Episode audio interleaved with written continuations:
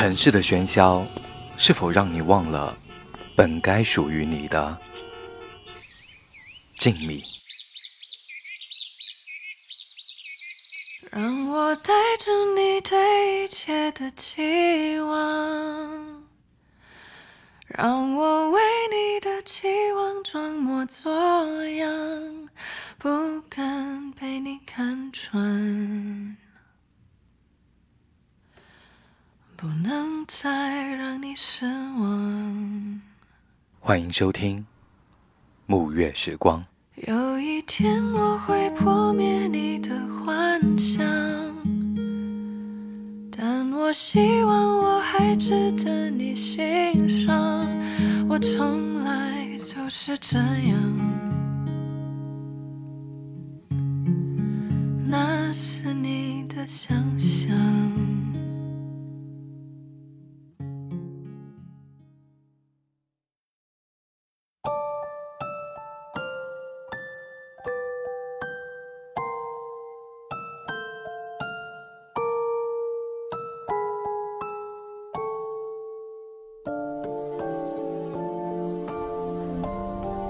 文字激动心灵，声音传递梦想。这里是月光赋予网络电台。大家好，我是你们的主播沐月，欢迎收听本期的沐月时光。今天将为大家带来文章《那个陪你胖的人去哪儿了》，作者冷莹，希望大家喜欢。句点最后才出现的想念谜底。是你最后忙音别离写下去。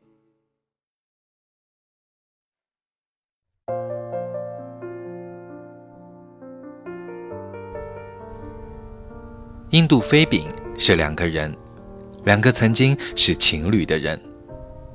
男的肤色比较黑，头发是自来卷，常被朋友笑话像阿三，所以叫印度。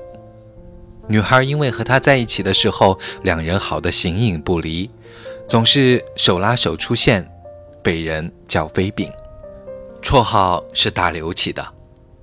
那个时候，印度飞饼文化还没有深入中国民间，大家都想象不出来到底是什么样的饼吃了能让人飞起来。曾经在中学时同父母游历过阿三故里的大刘。便得意地跟我们描述印度飞饼的味道。据他鉴定，那是阿三民族里唯一适合我中土大胃的东西。印度飞饼我们没有吃过，但我们知道印度和飞饼绝对是两极品吃货，没有错。印度和飞饼有很多的共同点，比如都胖。两个人加在一起，重量足有三百斤，走起路来圆滚滚的气势都很相似。又比如眼睛都小，一笑起来脸上都有小酒窝，赤裸裸的夫妻相。不过两人最大的共同点还是体现在吃上。两个视吃如命的人，一谈起美食便眼睛放光。用后来微博上流行过的一句话就是。两人手牵手奔赴餐馆时，脸上洋溢起的幸福笑容，感人程度不亚于婚礼。两吃货的认路坐标全凭吃，西安的道路规划在他们眼里就是一张美食地图。从南湖的牛排，到翠华路的肉夹馍，到南门乐乐的香辣肉，再到北大街某大楼里的意大利私房餐厅。只要西安市有好厨子的角落，就没有他们不知道的路。朋友们每每笑他们胖，两吃货不约而同把肚子挺一挺，回道：“我们不是胖，只不过肉体生来比较有良心。你们每天吃那么多肉还不长，对得起那些为你们死去的猪鸭鱼羊吗？”大家在一起聊天。说起男女朋友间那点感人的事，印度满脸幸福地说：“飞饼每个周末都给我做饭吃啊，我家飞饼做的咖喱牛肉蒜香牛舌、香草烤蒜、玻璃肘子、干煸脆笋，都是最好吃的。每次周末，我看着飞饼系着围裙在厨房里一边做饭一边哼歌的时候，我都觉得感动。印度咽了咽口水，飞饼难得羞涩的一笑，道：“有次我半夜三点恶心想吃烤肉，印度骑着电动摩托出去到处找，也没碰见有卖的。后来他逮着个正要收官的夜摊，把人家剩的一点生肉串都买回来，在阳台上架着炉子给我烤来吃。当他把肉串端给我的时候。”我就知道，我这辈子要嫁的一定就是这个人了。李珊说了声“我去”，李小河掏出镜子补妆，三宝和啾啾笑得东倒西歪。大刘一手搂着沈清，一手拿根筷子敲敲碗。你们敢来点浪漫的吗？飞饼说：“有啊，我们默契度非常高，好多次我想吃什么。”才说了前半句，他就把后面的话接出来了。有天晚上，我们都睡下了，突然同时想吃酸菜鱼，可是那天家里冰箱里只有鱼，于是我们就一起出门去找二十四小时营业店买酸菜料包。我们手牵手走在没有人的路上，所有路灯都照着我们俩，夜风一吹，好浪漫。大家集体翻了个白眼，丽珊痛心疾首地说：“能聊点有意义、有追求的吗？比如说，你们俩就没干过仗吗？”“有有有！”两人小鸡似的点头。我说：“老潼关家肉夹馍是最脆的。”他非说翠华路那家牙子更脆。还有回民街那块的韭黄牛肉煎饼，他非说西洋市那家的要比大皮院的更好吃。印度义愤填膺：“你们评评理，牙子和白吉馍哪个会更脆？西洋式的煎饼明明比大批院的味道好太多了，好吗？还有回民街口那个石榴汁和甘蔗汁，印度你有脸再当大家面评评？”飞饼一拍桌子，怒目横眉。等大家吃完饭散场，各回各家，各找各妈。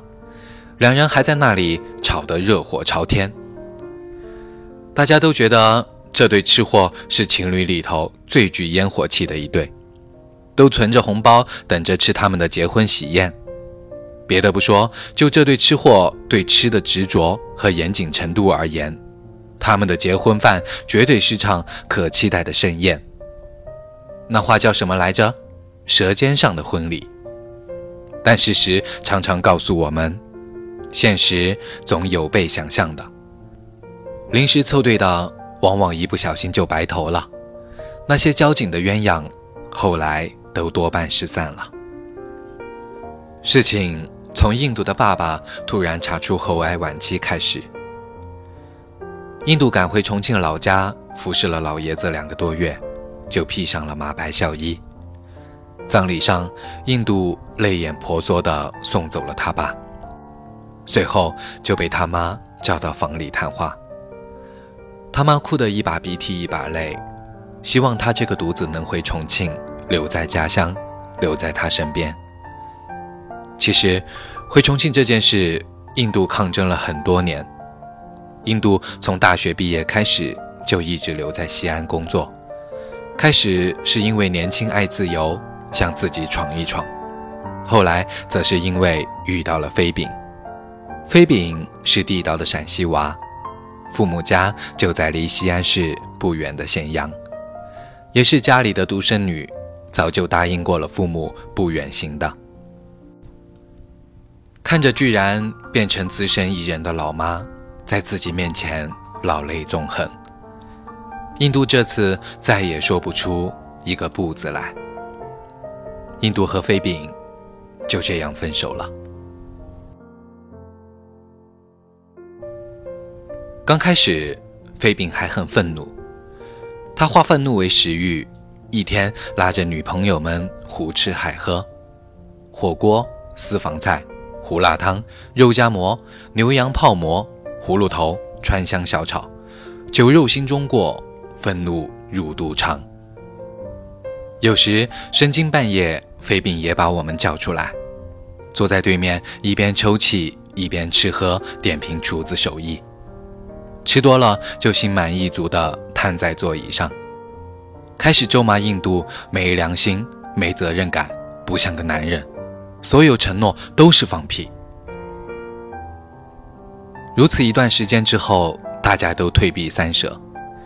李小河一脸苦相地说。真的不能再吃了，油太大。我最近隔三差五闹肚子，都快虚脱了。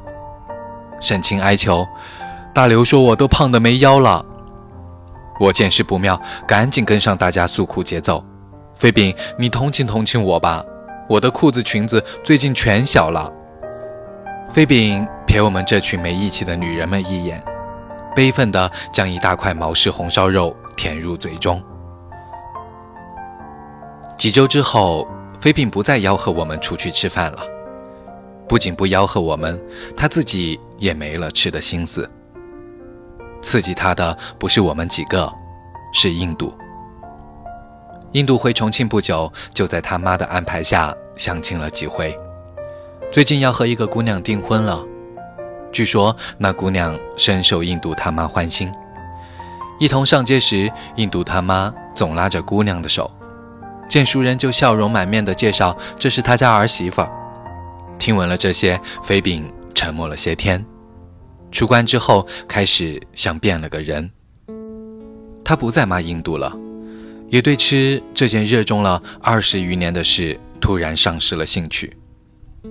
飞饼的蝉就像一条被割离身体的阑尾，在和印度分手的这一年，突然就离开了他。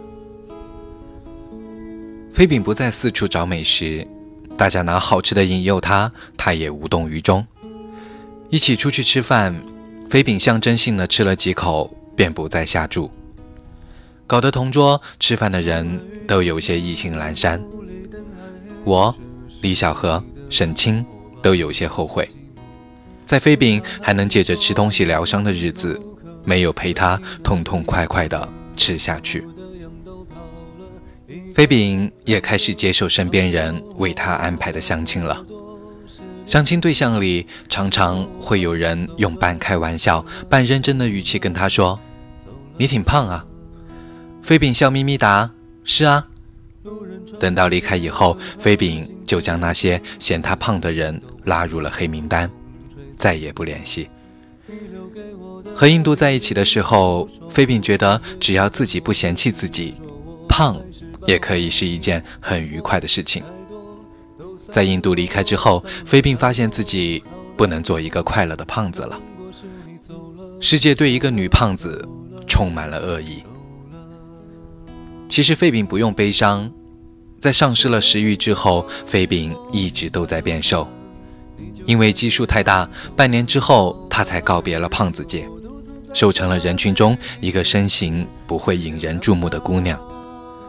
再过半年，飞饼就成了我们所有朋友里最瘦的姑娘了。瘦下来的胖子果然是励志的，所有人都诧异地发现，飞饼其实有着尖下巴、小葱鼻和一双根本就不小的好看眼睛。飞饼居然是那么那么美的姑娘。以前印度说飞饼美的时候，大家只当是情人眼里出西施。等到瘦成一颗细柳的飞饼长裙娉婷地走到大家面前时，所有人都看见了曾经只有印度了然的美。美女的相亲就变得轻松多了，不用相亲，路遇搭讪的就很多。飞饼慢慢也有了大美女都有的矜持，不多话，多半时间沉默，偶尔微笑。有几次。飞饼把自己曾经的照片取出来，给那些对他穷追不舍的男人看。他问：“这是我妹妹，你喜欢吗？”三宝和啾啾婚礼的时候，飞饼多喝了几杯。李小河开车送他回家，飞饼把身体软软的瘫在后座上。李小河一边开车一边问他：“你到底想找个什么样的男人？”飞饼醉眼迷离地伸出手指。在空气中画一个轮廓。一个愿意和我一起胖的男人。二零一一年，飞饼在翠华路开了家私人定制蛋糕店。同年年底，印度在重庆奉子成婚。李珊和大刘开车去参加了印度的婚礼。飞饼让他俩捎去了一个红包，红包里是张卡，里面有两人在一起时的一点共同存款。红包封盖的内侧写了一句没头没脑的话：“鸭子就是比白吉馍的好吃。”印度结婚那天，飞饼的蛋糕店橱窗里推出了一款特价婚礼蛋糕，四层高的浅蓝色蛋糕上镶满了绣球花瓣，很美。就是上面站着奶油新郎新娘，都圆滚滚，不合常规的胖，看上去蠢萌蠢萌的。后来印度回西安办过一次，大家一起吃了个饭，喝了个茶，没有人叫飞饼，都知道叫了他也不会来。印度也瘦了很多，瘦的我们有点不太认识。他已经不是那个一提吃就流口水的馋胖子，似乎比我们都更快一步的变成了稳妥老成的中年人。那间茶楼的老板大概被人逃单逃多了，交代服务员要提前买单。印度抢着付账，打开的钱包露出了妻子和儿子的照片。他儿子在里面甜甜的对着大家笑，小脸上聚集了爸妈的全部优点，长得真漂亮。没有人提起飞饼。印度还是见了飞饼。离开西安前，印度让李珊开车带着他去了趟翠华路。他让李珊把车停在飞饼的蛋糕店对面。他坐在车里，一直盯着玻璃橱窗后面忙碌的飞饼。那天，飞饼穿了件薄荷绿的长裙子，纤细的身形摇曳在明镜橱窗后面，很动人。一直到身上的小半盒烟都抽完。印度才轻声跟李珊说：“走吧。”在车上，李珊心里还在想：看见前女友在自己离开后突然变成一个大美女，印度肯定后悔吧？换哪个男人，多少都会后悔的。然后李珊就听到了印度叹气的声音。印度说：“飞饼怎么那么瘦？还是胖点好。”印度说那句话的时候，声音特别轻，像盖了很多床棉被的伤口，掩着，捂着，听起来还是那么疼。也正是二零一一年，印度飞饼突然在古城莫名流行开来，湘菜馆、海底捞、小酥汤鲅鱼，和印度有没有关系的餐厅，一夜之间都被印度飞饼占领。一时间，走到哪里都见白衣厨子含笑走来，声势浩大的表演一张大饼在一桌人头顶飞来飞去的杂技。我们把每种口味的飞饼都尝了一遍，味道还不错，但没有大刘说的那么神奇。飞饼从来不点印度飞饼，因为开蛋糕店的缘故，他现在非常不爱吃甜食。而每一次在餐厅里遇到头顶有张大饼在飞来飞去的时候，我总是会想起飞饼和印度，想起那一对胖乎乎的情侣坐在大家面前笑得甜蜜知足的样子，一样迷到快没缝的弯眼睛，一对连位置都相似的金钱酒窝。想起印度描述飞饼周末在厨房做饭时的幸福。也想起飞饼说道：“那时候我就知道我这辈子要嫁的一定就是这个人了时的笃定。”想起飞饼醉躺在李小河车上说：“想找的是个愿意陪他一起胖的男人时的温柔和无助。”也想起印度在李小山里的那一句无奈而疼痛的叹息。曾经说好的天涯海角，后来都在。只是与当初的他们再无瓜葛。他们的故事业已谢幕，在多情的记忆里和冷漠的现实前，喜乐疼痛早已被当事人深埋。能够肆意为那一场场拥有与离别落泪的，从来都是旁观者。每个人都是别人故事的旁观者，经由别人路过自己，在别人的故事里掬一把自己的热泪。餐厅师傅的大饼还在我头上飞，我们这一桌人都傻傻仰着头。那团雪白面饼飞碟一样，在厨师的高举过头顶的手指间灵巧穿梭，上下飞舞，赢得客人们的满堂喝彩。最终，他还是要离开他那双熟悉的手。食物终要离开厨子，飞饼最终离开印度。这世界山长水长，所有分别的人都还在，只是最初那个愿意和你一起胖着浪荡人生的人，他躲入人群，不见了。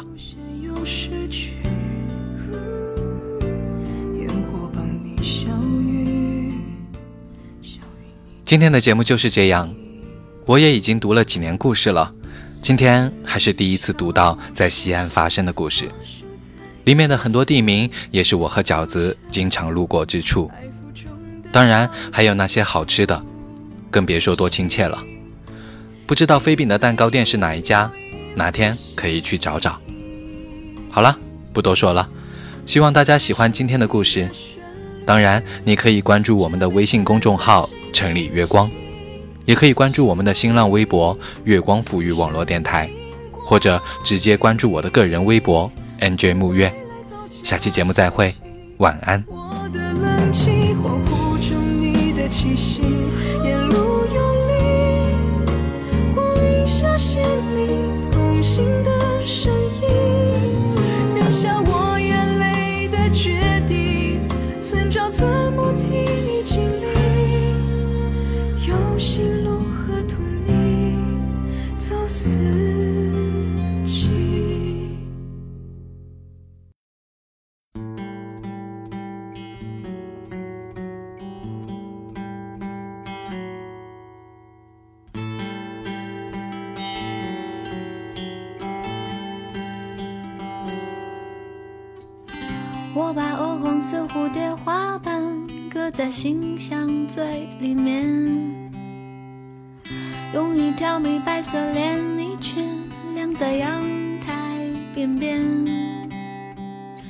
这城市的街道在清晨看着好像没有打满的试卷，零落的车子和沉默的人不及格一般的可怜。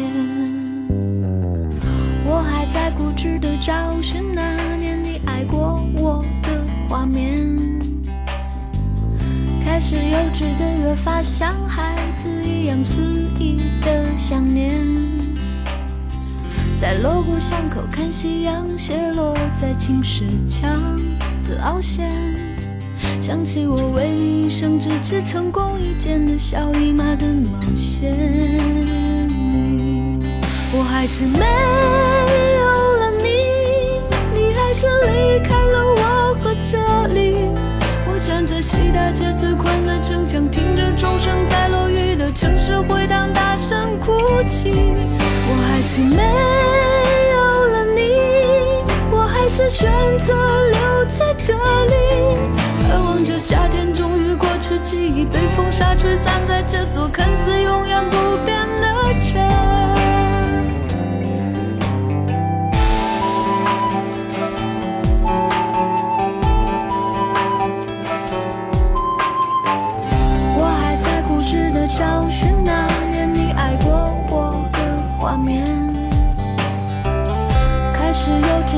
发像孩子一样肆意的想念，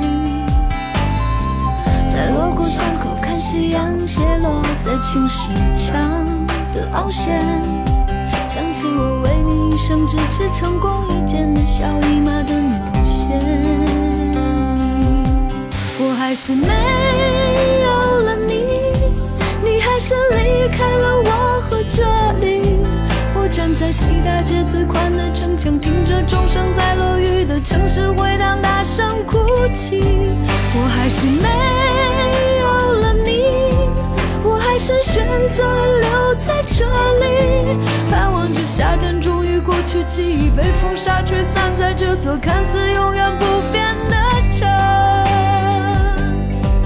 我还是没有了你，你还是离开了我这里。我在地图上用灰色的铅笔一圈两圈画出距离，涂抹出了一颗太极。我还是没有了你，我还是选择留在这里。我知道所有我的胆怯、我的心碎、我的委屈，永远都无法解释给你。